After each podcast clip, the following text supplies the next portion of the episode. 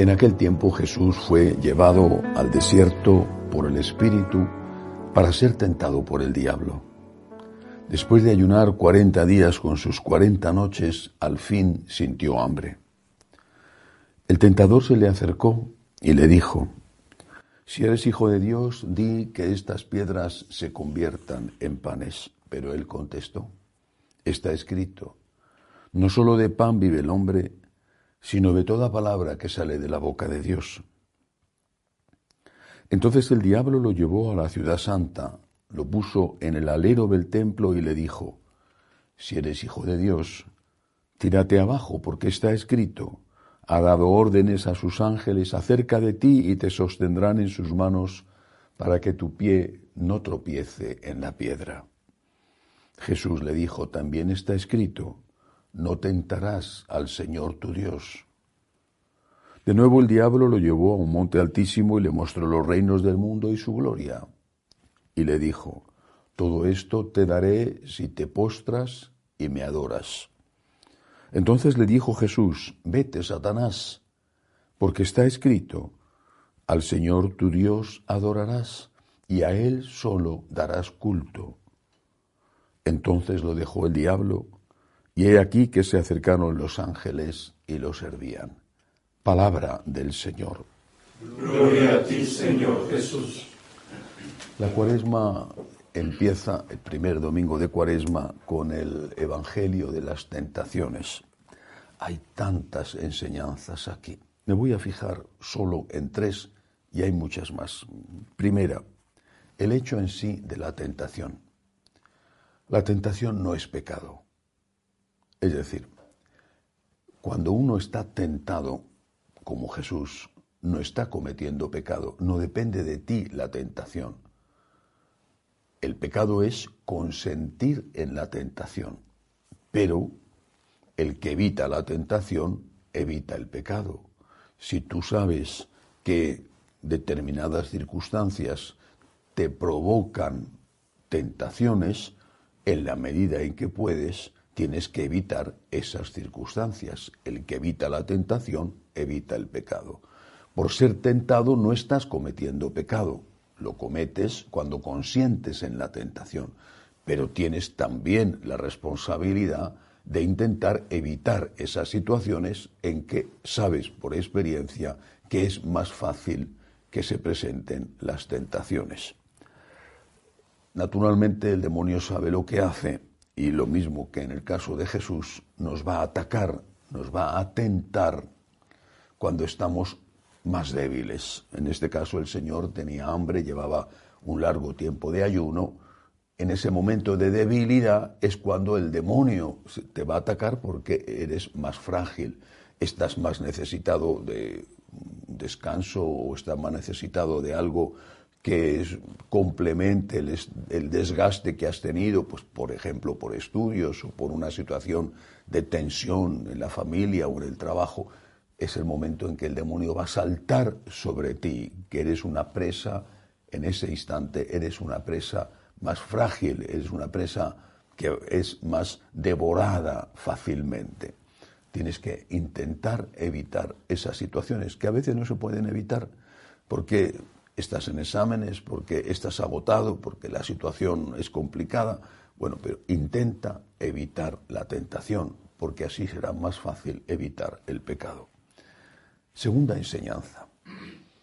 No solo de pan vive el hombre, dice Jesús. Y esta es una enseñanza para cada uno de nosotros y para la Iglesia. La Iglesia católica, al contrario quizá de otras comunidades eclesiales como la ortodoxa, siempre ha sido una iglesia volcada hacia la asistencia, hacia la caridad, hacia la ayuda al prójimo necesitado. Y eso corre un riesgo. Eso es algo maravilloso, algo que hemos hecho durante dos mil años, desde el inicio, desde la creación de los diáconos para poder ayudar a los pobres. Es algo maravilloso, forma parte del plan de Dios, del mandato de Jesucristo, dadles vosotros de comer, lo que hagas al más pequeño a mí me lo has hecho, pero corremos un riesgo y es transformar la Iglesia en una ONG, en una institución de acción social. No solo de pan vive el hombre, tenemos que cuidar también del alma.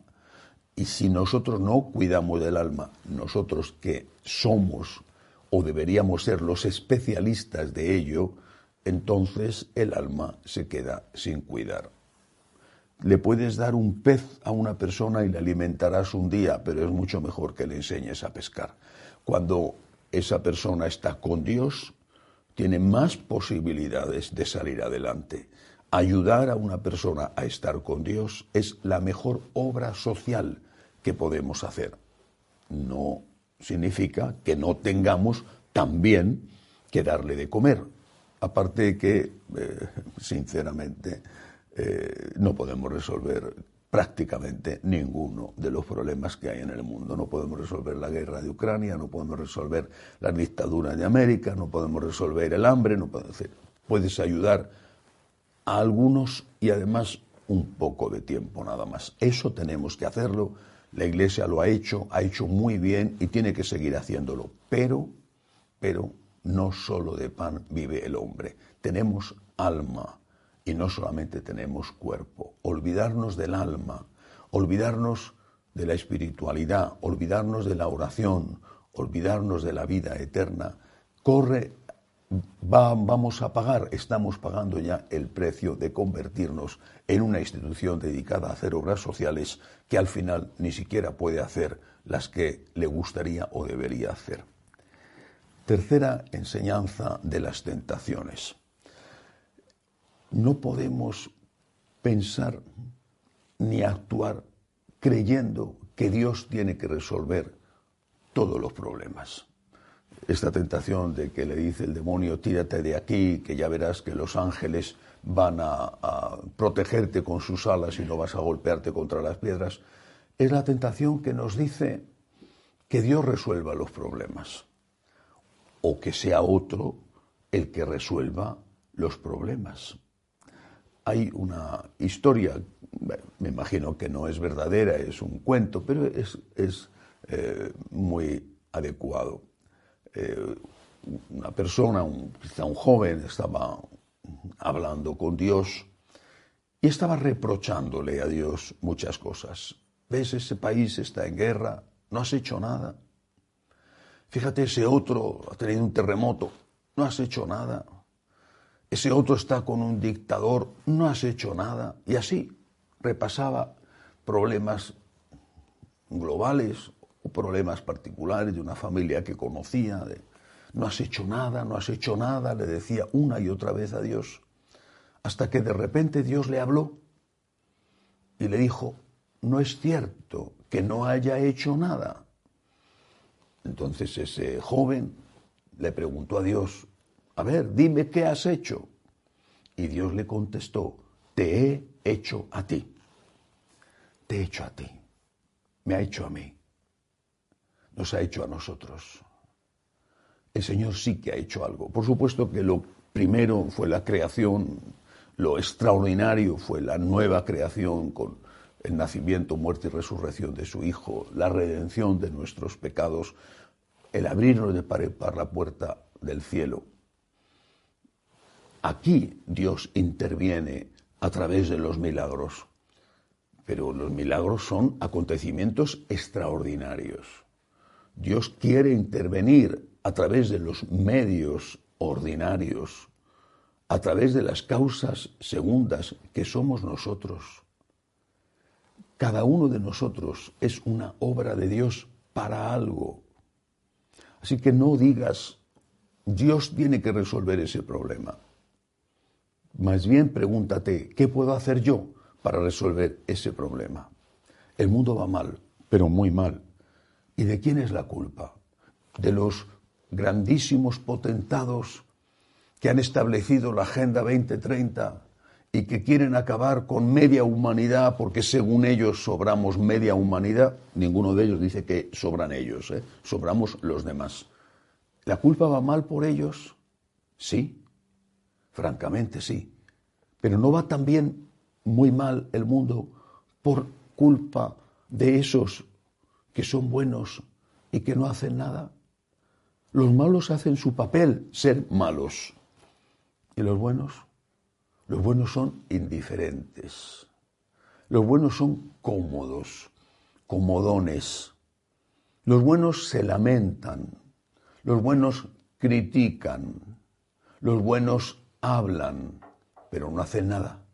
El mundo va mal por culpa de los malos y por la pasividad de los que se consideran buenos y no se dan cuenta de que esa pasividad, de que esa indiferencia, de que esa inoperancia es ya un pecado, es colaborar con el mal. Dios ha hecho algo para cambiar el mundo y ese algo que ha hecho es un alguien, te ha hecho a ti, me ha hecho a mí. Pregúntate cada día, ¿qué puedo hacer yo para que las cosas mejoren? La oración, por supuesto, de verdad que sí. Pero ¿qué puedo hacer yo? ¿Qué puedo hacer yo para ayudar a esta persona concreta? No puedo resolver los problemas del mundo, pero este problema, este que está al alcance de mi mano, ¿qué puedo hacer yo? ¿Qué puedo hacer yo para ayudar a la Iglesia en esta crisis que tan terrible que estamos padeciendo? Me lo he preguntado muchas veces e intento hacerlo. Y tengo que pagar el precio, por supuesto, y le pido a Dios que me ayude a perseverar y a pagar ese precio. Pero no puedo decir las cosas van mal y que otro lo haga. Las cosas van mal y debería de venir alguien a resolverlo, o que lo haga el gobierno, o que lo haga... No, tengo que preguntarme, ¿qué puedo hacer yo? Será poquito, muy poquito, será algo más, será mucho, dependerá de cada uno, pero yo soy responsable de mis actos y soy responsable también de hacer todo lo que puedo para ayudar a aquellas personas o instituciones, como en el caso de la Iglesia, para ayudar a aquellos que necesitan esa ayuda. La peor tentación es la indiferencia. La peor tentación es la cobardía. La peor tentación es no hacer nada. Mm, quizá no estés pecando contra el sexto mandamiento, quizá no estés pecando contra porque no estás robando, no estás matando a nadie, pero eres tibio. Y no olvides lo que dice el Apocalipsis, que a los tibios Dios los vomita. Que así sea.